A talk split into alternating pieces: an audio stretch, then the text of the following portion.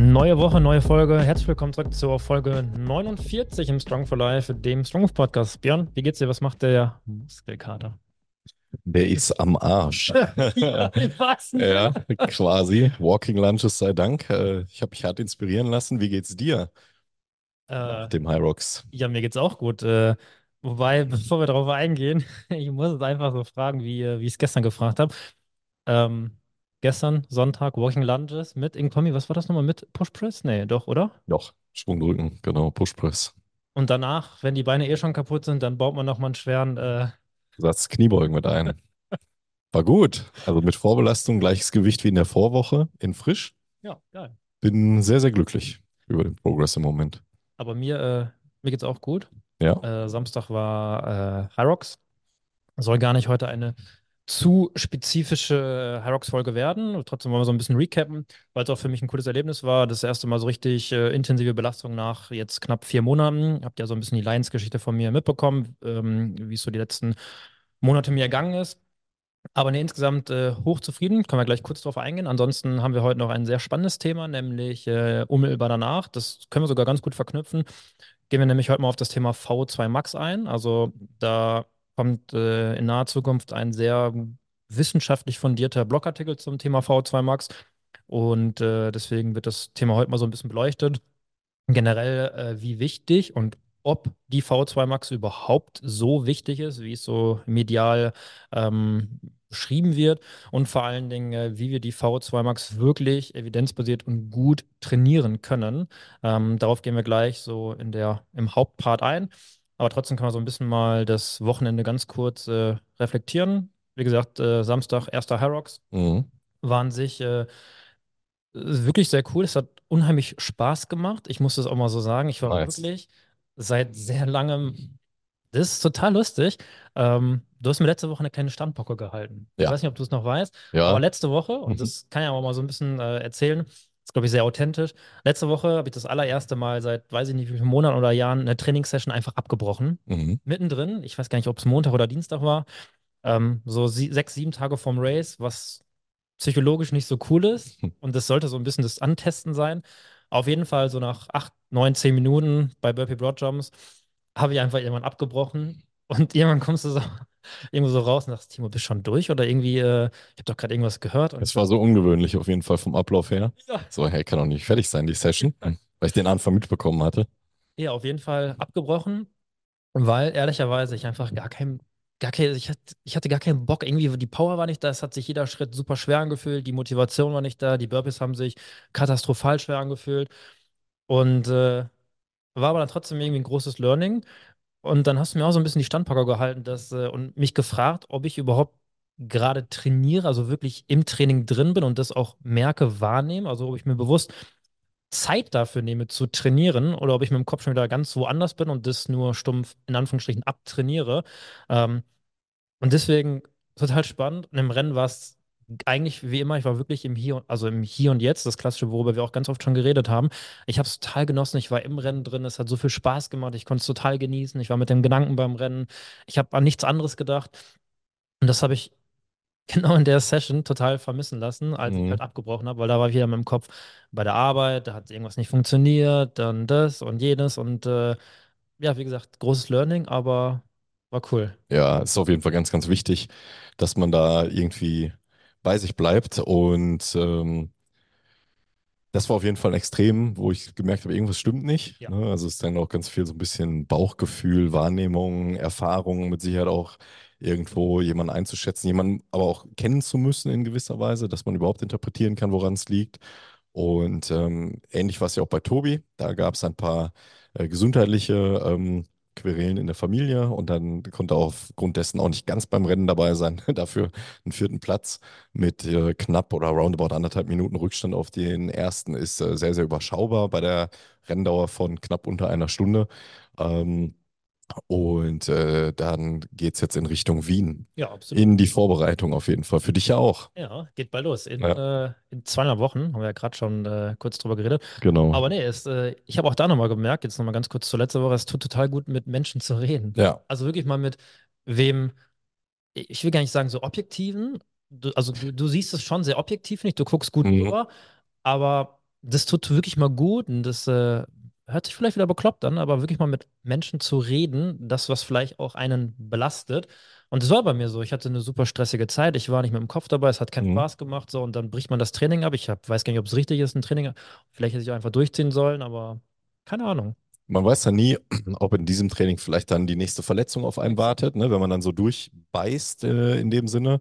Also irgendwo, habe ich glaube ich auch in der letzten Folge gesagt, ist Disziplin doch ein wichtiger Faktor, aber nicht um jeden Preis. Ja. Nicht um absolut jeden Preis. Und ähm, man merkt einfach, dass das nicht alles im Einklang ist und wirklich alle Faktoren des Lebens, des Trainings alleine nur für den Erfolg in Einklang zu bringen, ist einfach eine sehr, sehr schwere Sache, wenn man wirklich von Spitzenleistung vor allen Dingen äh, ausgeht oder erzielen möchte, dann sind es doch häufig mal auch die weicheren Faktoren, ne? Wie du gerade sagtest, mal mit jemandem zu reden und mal Probleme aufzudecken. Und teilweise sind es die viel, viel relevanteren ähm, Erfolgsfaktoren als die stumpfe Trainingsplanung.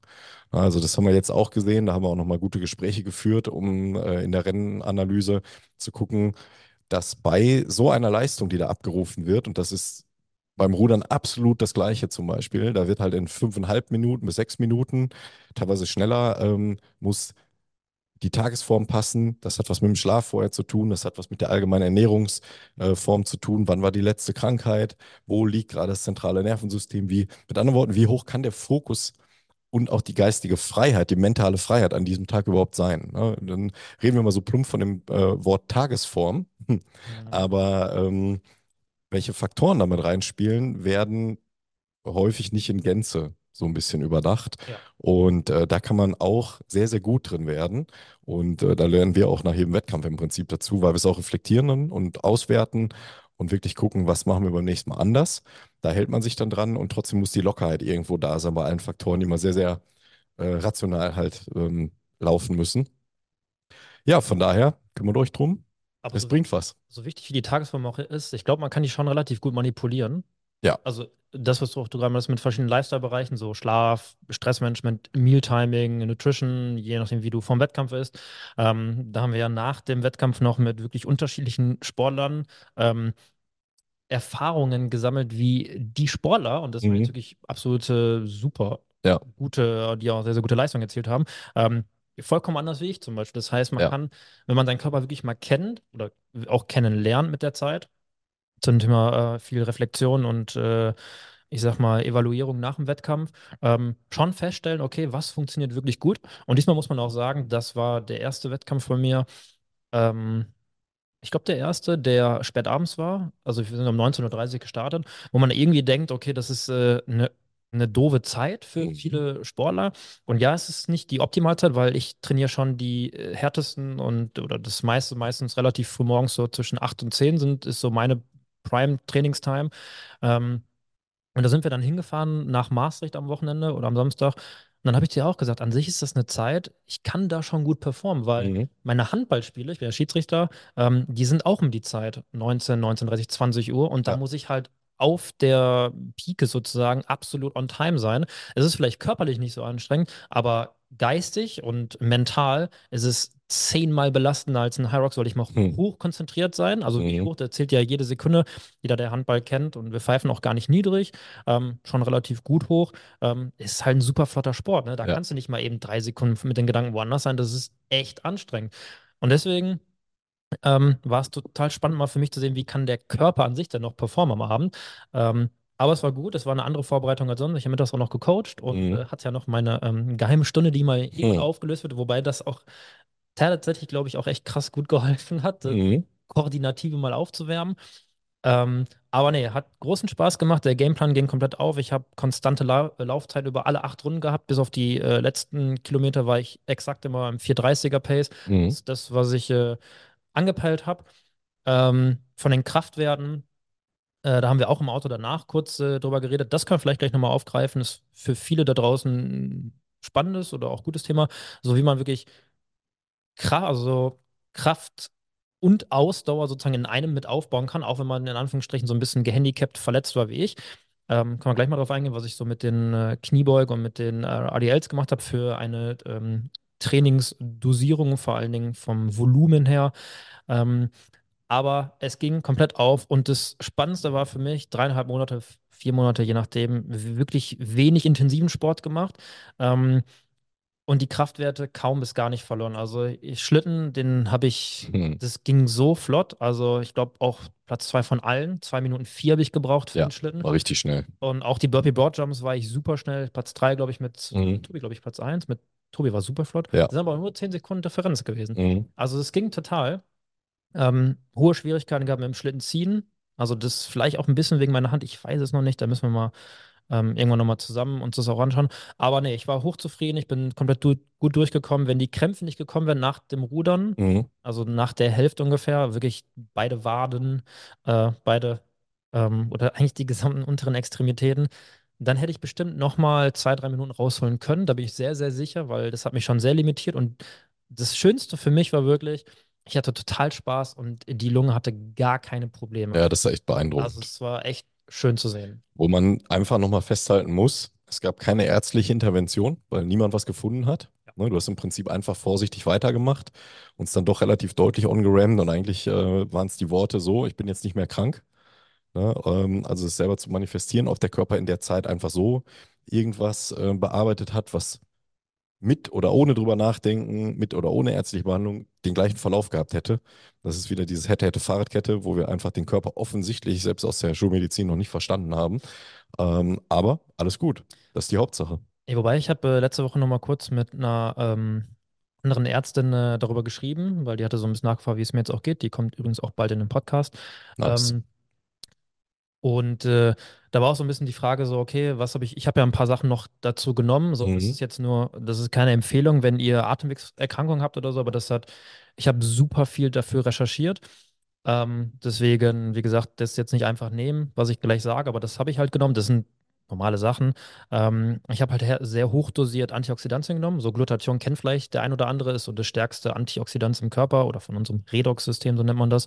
Ähm, und ich habe einen ein sehr, vielleicht noch unbekannteres äh, Supplement genommen, das nennt sich PQQ und das wirkt 5000 Mal effizienter im Neutralisieren eines Redox-Kreislaufs, so nennt man das, äh, also die mitochondriale Energieproduktion, als andere antioxidative Stoffe wie zum Beispiel Vitamin C. Und äh, das habe ich zum Beispiel genommen. Es gibt eine sehr gute, oder es gibt viele gute Produkte davon. Ähm, und ich glaube, dass das auch mir extrem geholfen hat, weil wenn das wirklich das ist, was ich hatte, halt irgendwas so, keine Ahnung, Long-Covid, äh, Post-Vac, je nachdem, was man in die Richtung sehen kann. Es gibt ja dazu mittlerweile mehr und mehr. Ähm, glücklicherweise auch viele coole Studien dazu, ähm, was helfen kann. Aber viele sagen auch, dass es äh, das ist einer der Hauptgründe dafür, weil schulmedizinisch von der Lunge und vom Herz war ich kerngesund, es war nichts da. Ähm, führt es zurück, dass es so eine mitochondriale Dysfunktion, so nennt man das. Das heißt, dass die Mitochondrien einfach nicht gut funktionieren. Und das führt dazu, wenn man sich dann mal die ähm, biomechanische Anatomie anschaut und äh, versteht, wie das zusammenhängt, macht es schon Sinn, weil wenn die Mitochondrien nicht funktionieren, auch vielleicht bei dem Leistungsstand, den ich dann bin oder hatte, ähm, natürlich kann das zu Atemwegserkrankungen oder Atemwegsproblemen führen. Und es kann halt, und das war das Zweite, zum Ungleichgewicht zwischen freien Radikalen und den Antioxidantien kommen. Das heißt, das sind diese beiden ähm, Probleme, also mitochondriale Fatigue oder äh, Problem in dem System und äh, Ungleichgewicht zwischen den freien Radikalen und dem, ähm, äh, den Antioxidantien. Und beides habe ich halt sehr hoch dosiert genommen. Das heißt, ich habe was für meine Mitochondrien genommen. Das heißt, wirklich positiv ähm, unterstützt. Ähm, und ich habe halt das Gleichgewicht zwischen freien Radikalen und Antioxidantien wiederhergestellt. Und ich bin mir sehr sicher, dass das mit einer der Hauptursachen ist, warum es mir jetzt so viel besser geht. Die Darmsanierung wird auch ganz, ganz sicher eine Rolle Mhm. gespielt haben. Also wirklich ganz sicher. Ich habe wirklich super gesundheitsbewusst, schräg orientiert die letzten drei, vier Wochen ähm, bin ich unterwegs gewesen. Aber ja, tatsächlich war das entscheidende Statement so ein bisschen, äh, ich bin schulmedizinisch gesund. Das heißt, ich gehe jetzt auch raus und bin gesund. So, das ist, ja, keine Ahnung. Im Prinzip sind das alle Faktoren, die wir in unserem äh, Coaching sowieso mehr oder weniger zumindest mit einfließen lassen, wenn wir eine Notwendigkeit erkennen, dass man einfach sagt, okay, wie ist denn dieser Mensch überhaupt jetzt gerade unterwegs? Ne? Stress, Schlaf, gesundheitlich ähm, orientiert, sich zu ernähren, ja, nein, jeweils und so weiter. Und dann kann man es in Richtung einer ich sag mal, Alltagsperformance oder wie bei dir letztendlich, das äh, ist auf jeden Fall schon eine Spitzenleistung in dem Sinne, äh, zu optimieren. Und wenn da, ob das jetzt Post-Vac oder, oder ähm, äh, irgendwie Long-Covid-Nachfolgen sind, ähm, wenn man das dann so in den Griff kriegt und dem Körper auf natürliche Art und Weise hilft, weil das sind ja natürliche Stoffe in dem Sinne, die Antioxidantien, Exakt. man auch darüber nachdenkt, ähm, dass jede Belastung natürlich zusätzliche freie Radikale, also Hyrox-Training an sich, äh, mit sich bringt. Und wenn jemand da Symptome hat, ähm, dann kann man das damit wirklich super gut in den Griff kriegen. Und wir haben da ja auch andere Fälle gehabt, ob das ähm, verstärkte Menstruationsbeschwerden waren, ähm, die wir mit äh, ein bis drei Antioxidantien in den Griff bekommen haben. Vielleicht äh, wirklich mal, wer da irgendwie was hat, gerne in die Kommentare äh, schreiben, also ob Fragen oder noch zusätzliche Empfehlungen. Ich glaube, da ist noch längst nicht das letzte Wort gesprochen und ähm, ich äh, bin Freund davon, Erfahrungen auszutauschen. Das könnte hier eine, äh, eine Plattform dann auch sein das ist cool, dass wir das so, also dass wir diese Erfahrung machen. Die haben wir sehr, sehr erfolgreich gemacht mit den Antioxidantien und haben ja auch schon in äh, vorherigen Folgen darüber gesprochen, ob und wie stark es Leistungsfähigkeit einschränken kann bezüglich der eigentlich ja gewünschten Entzündungsprozesse durch äh, Training, sei es jetzt Ausdauer oder Kraft. Aber ähm, der gesundheitliche Vorteil und dauerhaft gesund und leistungsfähig zu sein, stehen dann natürlich im Vordergrund, weil man dann einfach besser lebt, besser trainieren kann, mehr Konstanz ins Training, in den Progress bekommt, im Vergleich zu den wahrscheinlich relativ geringen äh, ähm, Effekten, bevor man dauerhaft krank ist. Absolut, Ja. 100% sehe ich Aber das ist immer sehr, sehr individuell zu betrachten, zu gucken, was liegt wirklich vor, ist gerade eine Phase, wo man wirklich auch mal Trainingspause machen sollte äh, und erstmal vielleicht die, die Antioxidantien wirken lassen sollte. Aber wir sind ja relativ zügig immer wieder unterwegs und bisher hat es da noch nie Nachteile gegeben. Ja, Also wirklich noch nie. Sollte jetzt auch gar nicht rüberkommen, als wenn ich irgendwelche verbotenen Substanzen genommen hätte. Ja, Falsch. Das waren wirklich, es ist also PQQ kann jeder mal nachgucken, ist, äh, ich höre ja auch viele Hörbücher in so in Richtung Longevity und so und der Dave Asprey von Superhuman hat zum Beispiel PQQ sehr, sehr äh, hochwertig genannt. Ähm, in Bezug auf so Longevity, weil es einfach nur die mitochondriale ähm, Funktion unterstützt. Das ist was sehr, sehr Natürliches. Ähm, deswegen, ähm, ja, ich habe einfach sehr äh, antioxidativ gearbeitet und das ist zum Beispiel auch was, was ich jetzt weiternehmen werde. Ähm, ich glaube nicht, dass es den Trainingsfortschritt so krass limitieren wird. Wie gesagt, das ist schwierig. Was ich nicht machen würde, wäre unmittelbar nach dem Training sofort Vitamin C zum Beispiel zu nehmen oder halt, wie gesagt, irgendwas in Richtung Glutathion, was nochmal stärker ist. Ähm, ich würde es im Abstand schon nehmen, aber ich nehme es jetzt gerade und ich nehme es halt immer dann kurz vorm Schlafen abends, weil mein intensives Training morgens ist. Ähm, das heißt, ich habe eh einen Abstand von zwölf Stunden was dann weniger Probleme gibt, so was auch die Evidenz zeigt. Ähm, aber wie gesagt, ich fühle mich damit total gut.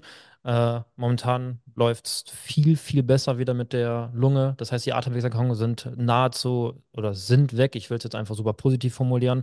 Ähm, deswegen freue ich mich jetzt total auf die Vorbereitung für in zweieinhalb Wochen in äh, Wien. Bin ich sehr gespannt. Äh, Das geht jetzt ratzfatz. das geht, äh, Ja. das geht ratzfatz. An, äh, ansonsten, das habe ich ja gerade kurz angeteasert in Bezug auf die ähm, äh, Trainingsstruktur gerade, können wir mal kurz ein paar Einblicke geben. Ist vielleicht für den einen oder anderen auch mal spannend, so wie wir trainieren ähm, oder was wir uns denken mit dem Programming. Und da ich ja die letzten ähm, dreieinhalb Monate relativ wenig laufen konnte, bis äh, allgemein sehr wenig Ausdauer trainieren konnte, habe ich halt viel Krafttraining gemacht. Und ich bin endlich wieder zurück zu, ähm, zu den klassischen Backsquats gekommen. Ich habe Mhm. davor wirklich mal bestimmt sechs Monate keine äh, Kniebeugen gemacht. So ein bisschen auch, keine Ahnung, weiß ich nicht, so out of the comfort zone, würde ich sagen, dass ich es nicht gemacht habe. Jetzt habe ich es wieder gemacht. Und das ist, glaube ich, eins der absoluten Geheimwaffen bei mir gewesen, warum der Schlitten sich so krass angefühlt hat. Also wirklich, das hat sich so leicht angegangen. Ich bin nahezu die 15 Meter komplett am Broken. Ich habe einmal Mhm. kurz eine Pause gemacht vor der letzten vierten Bahn, ähm, damit ich halt direkt wieder ins Laufen komme. Aber es war super genial. Mein, die letzten drei Monate war das von der, oder zweieinhalb Monate war von der Trainingsstruktur. Ich habe pausierte Kniebeugen gemacht, also Mhm. wirklich mit einer bewussten Kadenz gearbeitet. Ähm, fünf Sätze, gar nicht wenig, also wirklich fünf Sätze, ähm, drei Wiederholungen. Kadenz waren 3, 3, ähm, x1, also das heißt Mhm. relativ ähm, schnell dann hoch. Das heißt, drei Sekunden wirklich in die exzentrische, langsam kontrolliert runter, drei Sekunden in der tiefsten Position. Und dann relativ schnell abrupt immer hoch, wie du es auch sagst, jetzt mal richtig explosiv hoch. Und dann, Ja. wenn du immer guckst, äh, zuschaust und ich mache das dann, ich sage, es geht nicht schneller. Mhm. Aber, Ja, ähm, drei Sekunden Pause ist auch schon echt lang. aber ähm, ja, ich merke aber, wenn du das dann sagst, so jetzt ne, geht also flott raus. Mhm. Und das fühlt sich für mich zwar super langsam an, aber wenn man trotzdem den Fokus nochmal drauf setzt, also Ja. selbst dieser Reminder jetzt flott raus, hilft extrem. Ja, es muss sein. Also das gilt auch fürs Gewichtheben letztendlich. Ähm, die gedankliche Steuerung, eine Bewegung einfach Ja. nicht nur irgendwie durchzuführen und zu glauben, das ist schnell. Das ist so, boah, ich hau jetzt einen raus, also das ist 50 Prozent vom Trainingserfolg.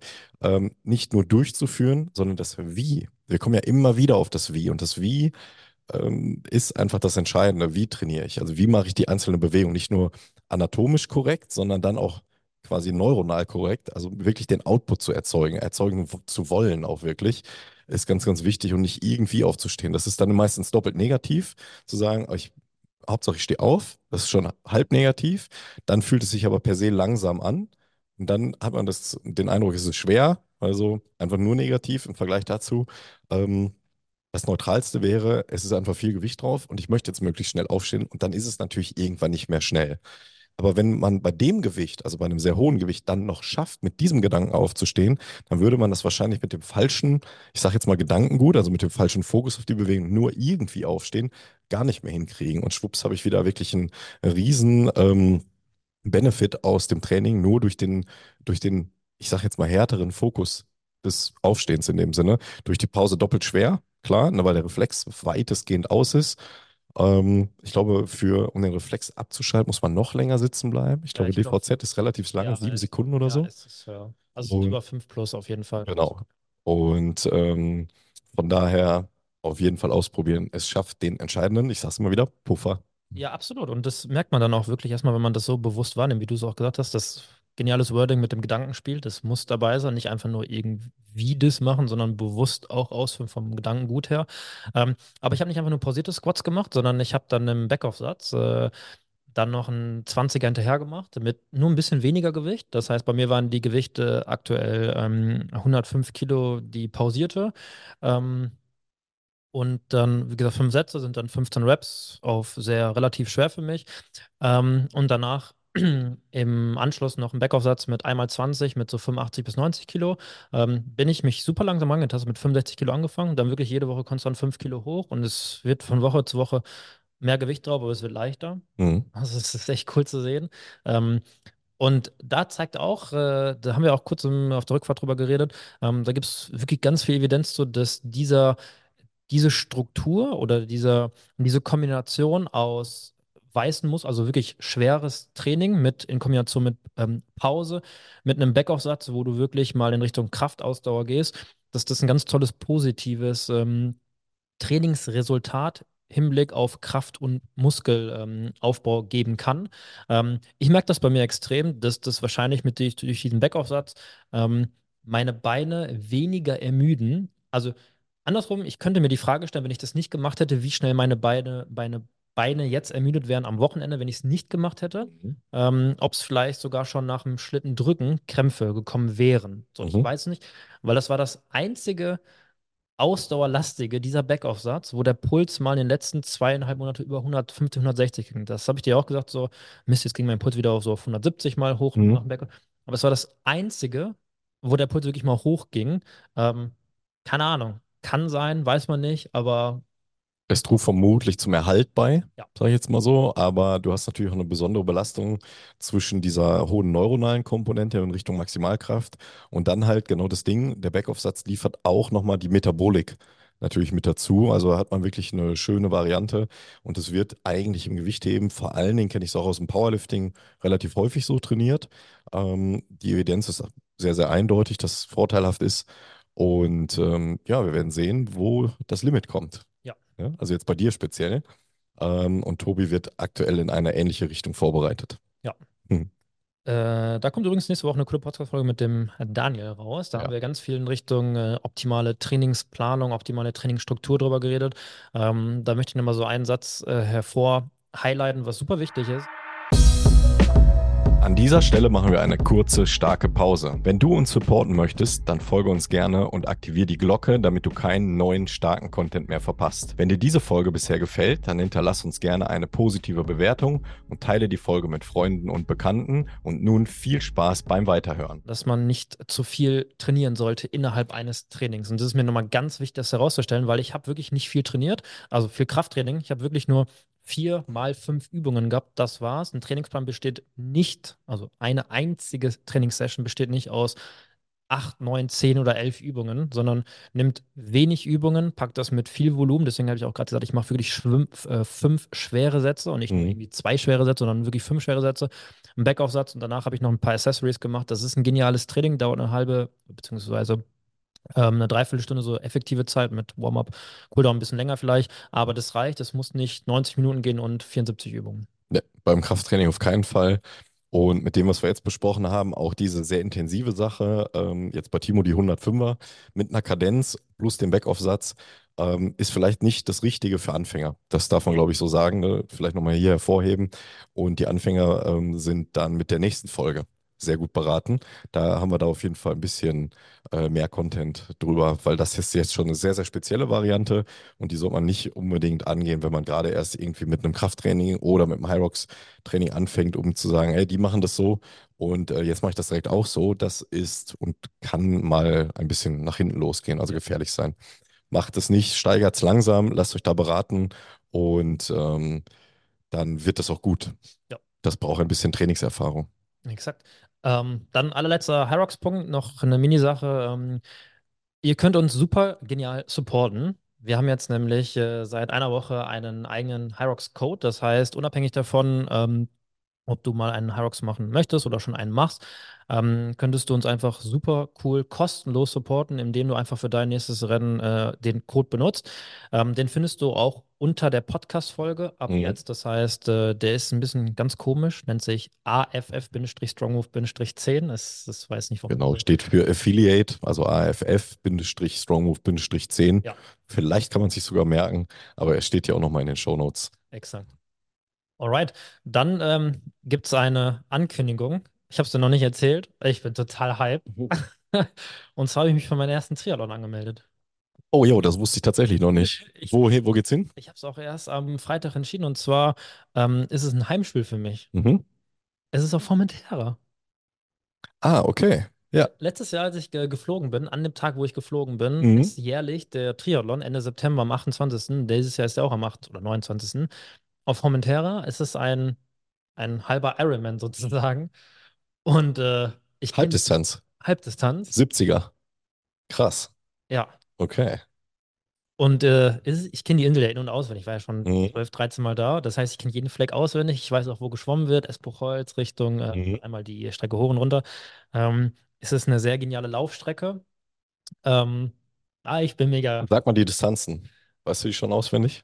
Oh, nee, das sind 1, 1,8 Schwimmen. 1,5, 1,8 Oder ein- Schwimmen? Genau, genau. Dann müssten es ja 80, 85, äh, 90 äh, Bike sein. 90 Und Bikes ein nochmal. halber, ähm, ein halber Ja. am Ein Ende. Halbmarathon. Ja. Ähm, Hast du schon eine Zielzeit gesetzt? nee, Okay. ich weiß es noch nicht. Ich, äh, ich weiß es noch nicht tatsächlich. Ich Okay. muss es mal hochkalkulieren. Ich glaube, dass wir in der Podcast-Folge mit Jörg haben wir, hat Jörg, glaube ich, gesagt, so unter, weiß ich nicht, unter viereinhalb Stunden schon, glaube ich, gut. Also unter Ja. Glaube ich, wirklich gut. Also für mich, ich bin jetzt kein Triathlet in dem Sinne. Ähm, das heißt, es wird nochmal eine ganz andere Belastung sein. Äh, aber ich habe, also wenn es mit der Weltmeisterschaft im Hyrox klappt, dann Mhm. das ist Anfang Juni, dann habe ich noch den Juli, August, zweieinhalb Monate, um mich wirklich mal im Detail auf den Triathlon vorzubereiten. Leute, ganz kurz, Timo ist ein bisschen verrückt. Das ist nicht die normale Vorbereitungsdauer auf einen, Halbma auf einen halben Ironman. Ja, bitte nicht nachmachen. Aber ähm, ich wollte mir ja eh noch ein Bike im Sommer, wollten wir mal ein paar äh, Radtouren machen. Und von daher, das wird ja dann ongoing sein. Ja. Und äh, trotzdem bereite ich mich auch kardiovaskulär dann auf Hyrox vor. Es ist dann nochmal ein bisschen anderes Training. Mhm. Krafttraining wird sich gar nicht so viel ändern, glaube ich. Nee, glaube ich nicht. Ich würde weniger Oberkörper machen. Ähm, mehr Kniegesundheit noch Ja. laufen, aber ähm, nee. Und vielleicht, Leute, könnt ihr Timo auch äh, zu nötigen und mir dabei helfen, mal zumindest eine olympische Distanz zwischenzuschieben. Vielleicht. wenn ich mal in den Wechsel reinkomme. Ja. Bin gespannt, wenn Jörg das hört. Schlägt die Hände über dem Kopf zusammen, aber wir werden sehen. Ja, Timo mag Challenges, sonst wird ihm langweilig. ja, ich wollte gerade sagen, ne? Aber ähm, ja, gut. Nice. Ähm, so, Thema VO2 Max heute. Das passt ja dann irgendwie äh, Ja, absolut. ja voll in eine. Ähm, ich dachte mir, wir reden mal über das Thema VO2 Max, haben wir noch nie gemacht, so wirklich nie gemacht, so richtig. Äh, Und äh, an sich ist das schon wichtiges Thema, weil es ein gesundheitlicher, gesundheitliches Thema ist, als auch ein Mhm. Performance-Thema. Das heißt, beides ist, also die VO2 Max grundsätzlich erstmal bezeichnet man so als die maximale Sauerstoffnutzung von unserem Körper, sozusagen das, was unser Herz-Kreislauf-System verarbeiten kann, also was wir an Sauerstoff wirklich umsetzen können. So kann man es ganz grob ähm, definieren. Also es beschreibt, wie leistungsfähig wir sind, beziehungsweise wie gut unser Motor funktioniert. Ich kenne es noch mit der Definition V2 Max, die maximale Sauerstoffaufnahmefähigkeit. Ja, Aufnahme und Ich Nutzung. weiß nicht, was die neueste Evidenz ist, da bin ich tatsächlich nicht ganz up to date möglicherweise. Und äh, das ist dahingehend total spannend, dass äh, ganz viele denken, dass die V2 Max der Parameter ist, wenn es um das kardiovaskuläre System bzw. um die Fitness geht. Ist es etwa nicht? Und das ist zum Beispiel nicht so tatsächlich. Jetzt stelle ich dir gleich mal die Frage und für jeden anderen Zuhörer, Zuhörerin auch wahrscheinlich spannend, wenn man das mal so aufgeleuchtet bekommt. Warum nicht? Ähm, was glaubst du? Wir haben ein, keine Ahnung, 15 Kilometer Ruderrennen oder 20 Meter Lauf, ist egal. Kannst du, vielleicht wir bei, bei dir das Ruderrennen. Mhm. 15 Kilometer Ruderrennen und wir haben zwei Athleten. Athlet A hat eine V2 Max von 50 und Athlet B hat eine V2 Max von 60 oder 65, also recht hoch schon. Mhm. Was glaubst du, welcher Athlet gewinnt? Es kommt ja darauf an. Also es geht einfach nur 15 Kilometer rudern, so schnell wie möglich. Exakt, so schnell wie es geht auf Zeit. Ist wirklich auf Zeit, ist ein Wettkampf von mir aus. Erst nur an der V2 Max festzumachen, ist natürlich ganz schwierig, weil technische Parameter und so weiter immer da reinkommen. Exakt. Und äh, die wahrscheinlich viel entscheidender ist, womit wir wieder über Effizienz der Bewegung eigentlich reden. Voll. Und wie wird was versorgt, beziehungsweise erst, wie wird was benutzt an Muskulatur, welche Muskeln werden überhaupt benutzt und werden die richtig benutzt? Also sprich Bewegungseffizienz, Fragezeichen, ähm, sodass der technische Athlet, äh, also der technisch besser performt mit einer 50er V2 Max sogar möglicherweise schneller sein kann. Mit anderen Worten, die V2 Max nicht der entscheidendste Faktor ist, je nachdem, was man sich für eine Disziplin anguckt. Genau, genau darauf hinaus, es ist genau so. Das heißt, es ist zwar unser Motor, aber es gibt so viele unfassbare viele Parameter, die darauf einen Einfluss haben. Zum Beispiel, wie, wie viel Leistung können wir vom Motor überhaupt abrufen? Oder sowas wie, wie ist die Lauf- oder die Ruderökonomie, das heißt die Technik oder die technische Komponente, die du gerade machst. Mhm. Ist jemand, der eine hohe V2 Max hat, aber einfach nur irgendwie rudert. Und jemand, der wirklich eine geniale Lauftechnik hat oder eine geniale Rudertechnik hat, der wird viel ökonomischer, viel effizienter, worüber wir ja immer ganz oft reden, ähm, ans Ziel kommen und wahrscheinlich dann auch viel besser und schneller ans Ziel kommen. Ähm, was ist der Background? Derjenige, der vielleicht nur eine 50er hat, hat vielleicht trotzdem schon 20 Jahre Leistungssport gemacht und hat auch die Erfahrung vielleicht. Ähm, und auch das ist ein super wichtiger Punkt. Erfahrung in einem Rennen ist halt, schlägt oft eh immer alles. Ja. Ähm, Pacing, alleine als Thema Pacing, wenn, wenn du dich mit einer 50er V2 Max gut pacen kannst äh, und nicht in ein Loch rein manövrierst, dann performst du vielleicht trotzdem den 65er Athleten Ja. äh, out oder wahrscheinlich sogar dann. Aber auch so andere Sachen wie, ähm, haben wir auch ganz am Anfang schon gesagt, Lifestyle-Bereiche, Schlaf, Nutrition, Timing, sowas zum Beispiel. Das Mindset spielt, äh, Mindset spielt eine super große Rolle. Ähm, Tobi zum Beispiel ist ein super prädestiniertes Beispiel dafür, kennt sich komplett, ist ein super mündiger, also der, er weiß sofort, wenn er ins Rennen geht, ähm, er kann die Pace, also das, was er anfängt, wie er anfängt, das kann er einfach durchhalten. Ja, die Also, Selbstwahrnehmung ist unglaublich, Absolut, tatsächlich. ja. Also er kann jedes Detail interpretieren in. Echtzeit und ähm, da muss man erstmal hinkommen, aber mit über 1000 Läufen oder 1000 Wettkämpfen kann man jetzt mittlerweile sagen, äh, Laufwettkämpfe, Rennradwettkämpfe, wo er ursprünglich herkommt, jetzt die Hyrox-Wettkämpfe, ähm, das ist einfach, ja, da reicht nur VO2 Max nicht aus. Genau, und das meine ich darauf. Das ist super wichtig, dass man das erstmal versteht, dass die V2 Max zwar wichtig ist und auch gesundheitlich und performance wichtig performance-technisch wichtig, aber nicht der eine Wert, woran man festsehen kann, dass nur weil Athlet A oder D, E, keine Ahnung, Mhm. eine V2 Max von 70 hat, dass der Athlet auf jeden Fall gewinnen wird. Das ist auf jeden Fall nicht so. Trotzdem kann man ja sagen, dass der Athlet, der sich geschafft hat, eine 65 bis 70er V2 Max aufzubauen, ausdauerleistungstechnisch irgendwas richtig gemacht hat. Also trainingstechnisch Ja, meine ich jetzt vor allen Dingen. Ne? Also das ist schon eine sehr, sehr gute Grundlage. Wenn dieser Athlet sich dann aber wundert, warum gewinne ich halt trotzdem nicht ja, und sich dann nicht umorientiert und die anderen größten oder vermeintlich oder wahrscheinlich größeren Schwächen sucht, dann wird er vor sich hin stagnieren. Ne? Und dann, das ist genau das Ding, was wir auch oder was ich auch bei Hyrox zum Beispiel wahrnehme. Da wird geballert, geballert, geballert. Ne? Also die Leistungsfähigkeit wird aufgebohrt, aber mit jeder zusätzlichen extremen Trainingseinheit, wie auch immer, fernab von Training, systematischem Trainingsaufbau, geschweige denn bewegungseffizientem, äh, ge- bewegungseffizienzgesteuertem Training, gerät man schnell in so eine Plateauphase und macht eigentlich keinen Progress mehr. Wenn man dann die anderen Faktoren nicht auch reinbringt, dann bin ich noch nie mal bei Schlaf, Ernährung und so weiter angekommen, sondern jetzt mal nur bei Trainingsbewegung oder wie das Training gesteuert wird. Und dann stagniert man einfach vor sich hin und wundert sich, warum. Aber ich, ich trainiere doch immer so intensiv. Wenn zum Beispiel auch nicht über Regeneration nachgedacht wird, äh, sprich die Superkompensation im menschlichen System einfach gar nicht nutzt, also zu, zu Tage treten lässt. Ähm, ja, es sind einfach, wenn man sich das wirklich mal bewusst macht und sich damit mal beschäftigt, dann ist man im wahrsten Sinne gut beschäftigt, alle Faktoren, alle Parameter wirklich mal alleine nur mal hinzuschreiben, sich bewusst zu machen und dann mal daraufhin in dieser Ganzheitlichkeit ähm, sein Training zu entwickeln. ja, absolut. Aber auch, glaube ich, ein ganz äh, wichtiger Punkt nochmal in Bezug auf dann diese ganzheitliche Mhm. auch ähm, Thematik. Ähm, was super wichtig ist, wenn es um das Thema V2 Max geht, äh, da habe ich nochmal sehr, sehr viel zu recherchiert, sind, äh, dass die V2 Max sehr viel von so internen und externen Einflussfaktoren ähm, abhängig ist. Die externen haben wir gerade schon sowas gesagt wie Schlaf, Alter, Geschlecht, auch so ähm, biologische Faktoren, ähm, Ernährung, sowas. Ähm, interne Faktoren, zum Beispiel auch super wichtig, sowas wie Anzahl der Mitochondrien. Super wichtig. Die Dichte an Kapillarisierung nennt man das. Das heißt, wie fließt überhaupt und wie gut ökonomisch fließt das Blut durch. Und dann auch super wichtig, wenn es um das Thema V2 Max geht, sind nämlich Blutwerte. Und wir hatten letzte Woche hier eine sehr, sehr gute ähm, Spitzenathletin, wo wir halt vor dem Coaching uns das Thema Blutwerte nochmal angeguckt haben. Ähm, Grüße gehen raus. Und äh, da war nämlich auch so das Thema ähm, rote Blutkörperchen und Hämoglobin. Und beides sind zum Beispiel super wichtige Marker, wenn es um die VO2 Max geht und wie viel wir überhaupt abrufen können.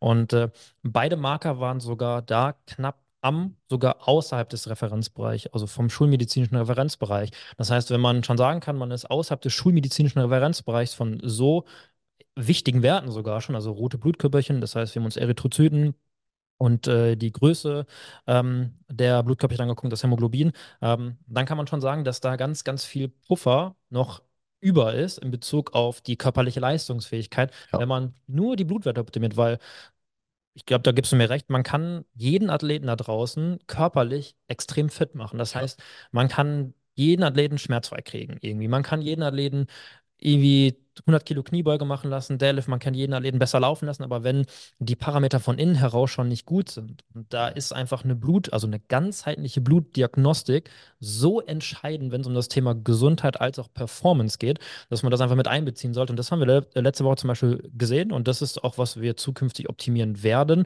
ähm, weil da steckt Potenzial von drei bis fünf Prozent über. mhm. Das hört sich jetzt vielleicht nicht viel an. Auf absolutem Spitzenniveau sind drei bis fünf Prozent krass viel. Ähm, weil wir auch am Wochenende gesehen haben, es hat sich ein Athlet wegen acht Sekunden für Mhm. die Europameisterschaft qualifiziert. ja, Und das sind genau diese drei bis fünf, vielleicht sogar zehn Prozent, die man rausholen kann, durch einfach nur, in Anführungsstrichen einfach nur, indem wir bestimmte Dinge von innen heraus optimieren. ja, Und das ist voll der Gamechanger. Und zum Beispiel so Hämoglobin und Blutkörperchen hat halt auch in Bezug auf VO2 Max und das hat eine große Auswirkung auf Gesundheit und Performance, halt eine riesengroße Auswirkung. Von daher ähm, sollte man sich nicht immer nur ähm, auf die ganzen äußeren, deswegen wird das auch gegliedert in interne und externe Faktoren, also dass man sich immer nur auf die externen Faktoren fokussiert, Training, Ernährung, Geschlecht, Alter etc., sondern auch auf die internen Faktoren. Und ja, definitiv. Und mit der Folge wird, glaube ich, hoffentlich relativ deutlich für euch da draußen. Ähm, auch wenn Timo gerade gesagt hat, ganzheitliches Blutbild, mit dem Wort sind wir vorsichtig, aber man benutzt es halt relativ häufig und relativ schnell. Ähm, da sind wir sehr, sehr demütig.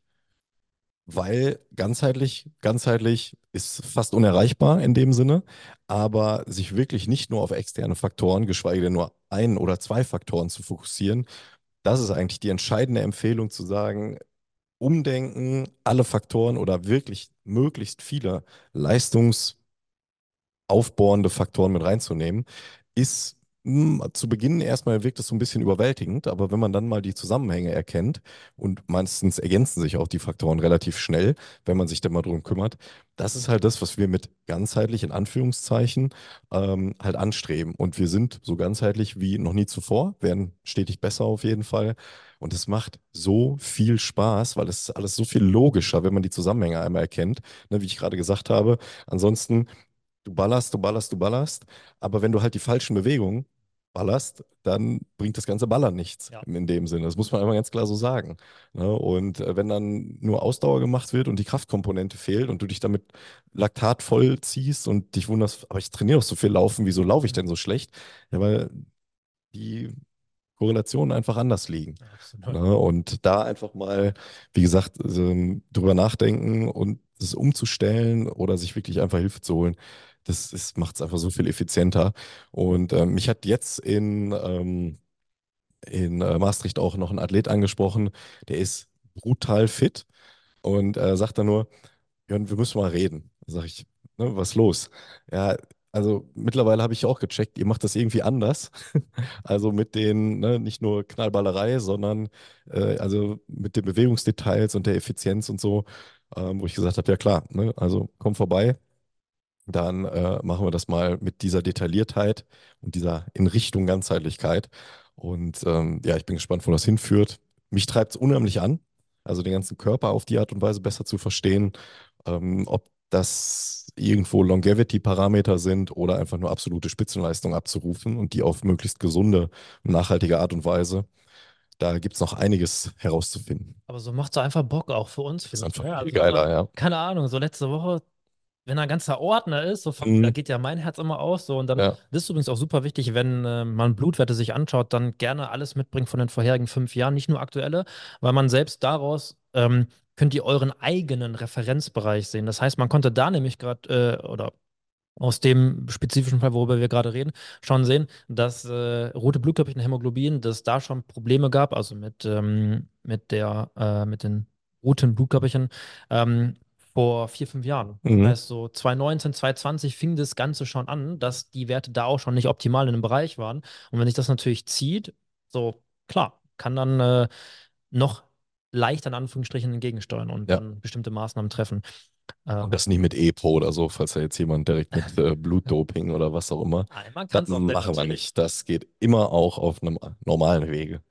Ähm, ja, äh, zwei, drei Punkte noch. Und zwar, wenn sich der eine oder andere fragt, so, wie kann ich denn jetzt meine V2 Max ermitteln? Es gibt so zwei, also eine Standard-Variante, das ist eine Leistungsdiagnostik zu machen, also eine Spiroergometrie zum Beispiel, das ist am allergenauesten.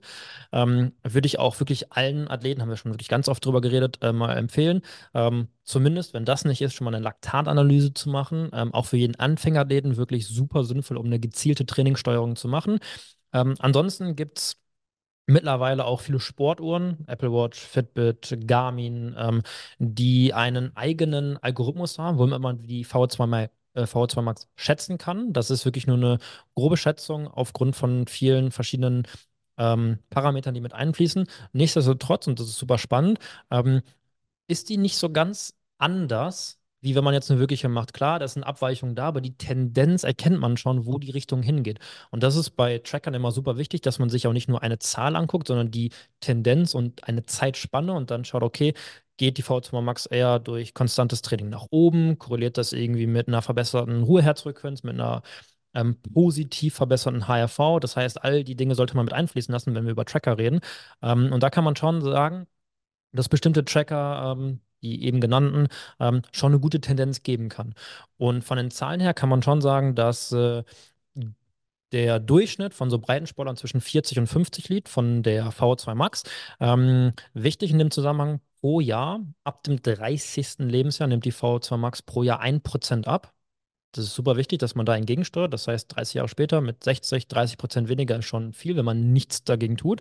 Ähm, Und gut trainiert, beziehungsweise von einer guten VO2 Max spricht man so ab 50, 55 plus, wo man wirklich sagen kann, das ist eine sehr, sehr gut durchtrainierte Person.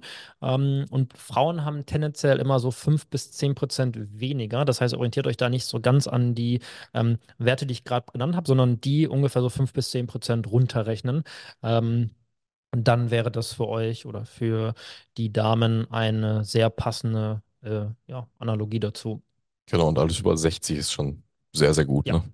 Ja, ich weiß gerade nicht genau, was. Ähm, mein Gott, Tour de France, der Deutsche, bin ich jetzt gerade doof.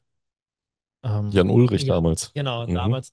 Ähm, hatte einen exorbitanten hohen. Mhm. Ähm, gut, hier wollen wir über Doping jetzt gerade nicht reden. Ähm, aber tendenziell waren ja gefühlt alle gedopt und trotz, dass alle gedopt sind, hatte er halt die höchste damals gemessene irgendwie, die es äh, gab.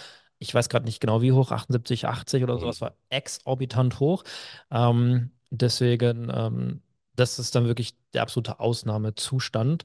Ähm, und ich weiß nicht, ob es auf natürlichen Wege geht. Da habe ich zu wenig, äh, keine Ahnung, Ob, schwierig. ob man die Reizmenge so Ja, setzen kann, inklusive Regeneration. Also irgendwie hat der Tag nur 24 Stunden, darf man das dann in Frage stellen. Entscheidend ist für, ich glaube, alle Zuhörerinnen und Zuhörer die Info, dass ähm, wenn ihr da Progress seht, dann trainiert ihr auf jeden Fall euer Ausdauertraining schon mal richtig, weil man sieht die Entwicklung wirklich. Gebt euch dafür eher Jahre, sage ich jetzt mal, um das wirklich gut zu entwickeln. Also wirklich so aus dem 40er-Bereich in einen, aus dem vielleicht niedrigen 40er-Bereich in einen hohen 50er-Bereich zu kommen. Das geht nicht von heute auf morgen, ne, ganz klar. Und jemand, der schon sehr, sehr hoch ähm, entwickelten VO2 Max-Wert hat, sich aber in seiner jeweiligen Disziplin, ob das jetzt Triathlon ist oder Hyrox ähm, oder Rudern, was auch immer, sich dann nicht wirklich weiterentwickeln und zu keinen neuen Spitzenleistungen auf Ergometern, äh, Wettkämpfen, wie auch immer kommt. Ne? Parameter außen ist immer schwierig. Es muss irgendwas Vergleichbares sein, möglichst. Ähm, dann liegt es an anderen Faktoren. Ne? Und dann sind wir relativ schnell in den vorhin schon besprochenen Sachen des äh, Krafttrainings und die, die Dinge wirklich richtig oder einfach mal anders zu machen ja, und über die Effizienz nachzudenken. absolut. Ansonsten vielleicht noch so als letzter Punkt, wie man denn die V2 Max wirklich trainieren kann. Und das ist jetzt gleich ein wichtiger Punkt, auch für mich. Ähm, da zeigen schon viele Studien und die Evidenz, äh, dass tatsächlich HIT-Training, also Mhm. ähm, die Trainingszone HIT, also in der High Intensity Trainings Zone, wo man so spricht, wissenschaftlich von 88 bis 94 Prozent, das heißt nicht all out, das auf gar keinen Fall, ähm, aber schon in einer sehr intensiven Trainings, äh, Zone, dass man da die meisten Anpassungen macht. Ähm, trotzdem super wichtig, äh, dass man das Ganze auch in der Lit Trainingszone, also in der Light Intensity Trainingszone machen und erreichen kann. Und das heißt nicht, dass das Training leicht ist. Das ist trotzdem sehr anspruchsvoll oder kann sehr anspruchsvoll sein, ähm, gerade für sehr fortgeschrittene Athleten, dass man bei einem Langlauf in dem exakten Herzfrequenzbereich arbeitet. Und auch das sollte man machen, wenn es um das Thema Ausdauer und Anpassung und Adaption geht. Aber ähm, Tendenziell, so empfehlen wir das immer und so würden, oder so coachen wir es auch, dass man sich das Fundament schafft. Das heißt Ja, wirklich die, das aerobe Fundament schafft, sich eine gute Grundlage aufbaut und dann immer wieder bewusst und spezifisch mit bestimmten Hit-Sessions, also die High-Intensity-Training-Sessions, ähm, reinspielt und äh, den Fokus so ein bisschen dann darauf mal münzt. Aber wie gesagt, äh, ich würde nicht, wenn es um das Thema VO2 Max geht, einfach nur in Anführungsstrichen sinnlos ballern, ballern, ballern, weil gar das ist Fall. überhaupt nicht gut. Ähm, es führt letztendlich eher dazu, dass der Körper, ähm, ich sag mal, austrocknet an Energie, in das Übertraining kommt, in die Übermüdung kommt. Und das kann dann natürlich nachher hormonelle Probleme mitmachen, weil der Körper immer nur auf Stress, Stress, Stress, die Stressachse, äh, Stressachse permanent akt, äh, aktiviert, was gerade bei Frauen zu noch mehr Problemen führen kann als bei Männern, aber auch bei Männern Libido sinkt, Testosteron äh, sinkt, wenn man immer nur wirklich ballert. Deswegen, ähm, wenn es um das Thema VO2 Max geht, und das ist das Erste, was man liest, mach HIT-Training ist, äh, würde ich so nicht unterschreiben. Und das zeigen auch ganz, ganz viele ähm, sehr gute Wissenschaftler da draußen, dass man sich erst das Fundament aufbauen soll und dann wirklich sehr bewusst, sehr spezifisch einzelne HIT-Sessions mit einbaut.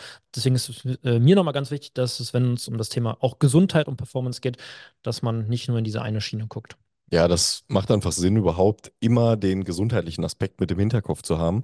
Dann ähm, reguliert man sein Training automatisch einfach besser. Ne? Es gibt immer, es gibt nie nur schwarz und weiß, ne? So nach dem Motto, entweder ich mache locker lang und ich mache brutal Hit bei 90 bis 100 Prozent. Dazwischen gibt es ja auch noch ganz, ganz viel. Und da wiederum ist dann eine Laktatanalyse zum Beispiel super simpel durchzuführen, super aufschlussreich, um zu gucken, wie ist die Kurve ähm, und wo habe ich das größte Trainingspotenzial, wo wir wieder bei Effizienz sind, zu gucken, welchen Bereich sollte ich hier überhaupt am meisten trainieren, um meine VO2 Max zu optimieren. Ja, nee, absolut. Und äh, klar, es gibt auch Phasen wie jetzt gerade, wenn in zweieinhalb Wochen ähm, Wien ist, also Europameisterschaft im High Rocks ist, so, dann werde ich jetzt gerade auch nicht fünfmal die Woche nur Grundlagenausdauer trainieren. Das heißt, ich werde jetzt gerade, nutze ich mal die Zeit und werde vielleicht mal in den zwei Wochen sechs, sieben intensive Sessions haben, wo ich sonst nur zwei intensive Sessions, habe. das heißt, ich fokussiere gerade oder lege den Fokus auf was anderes gerade.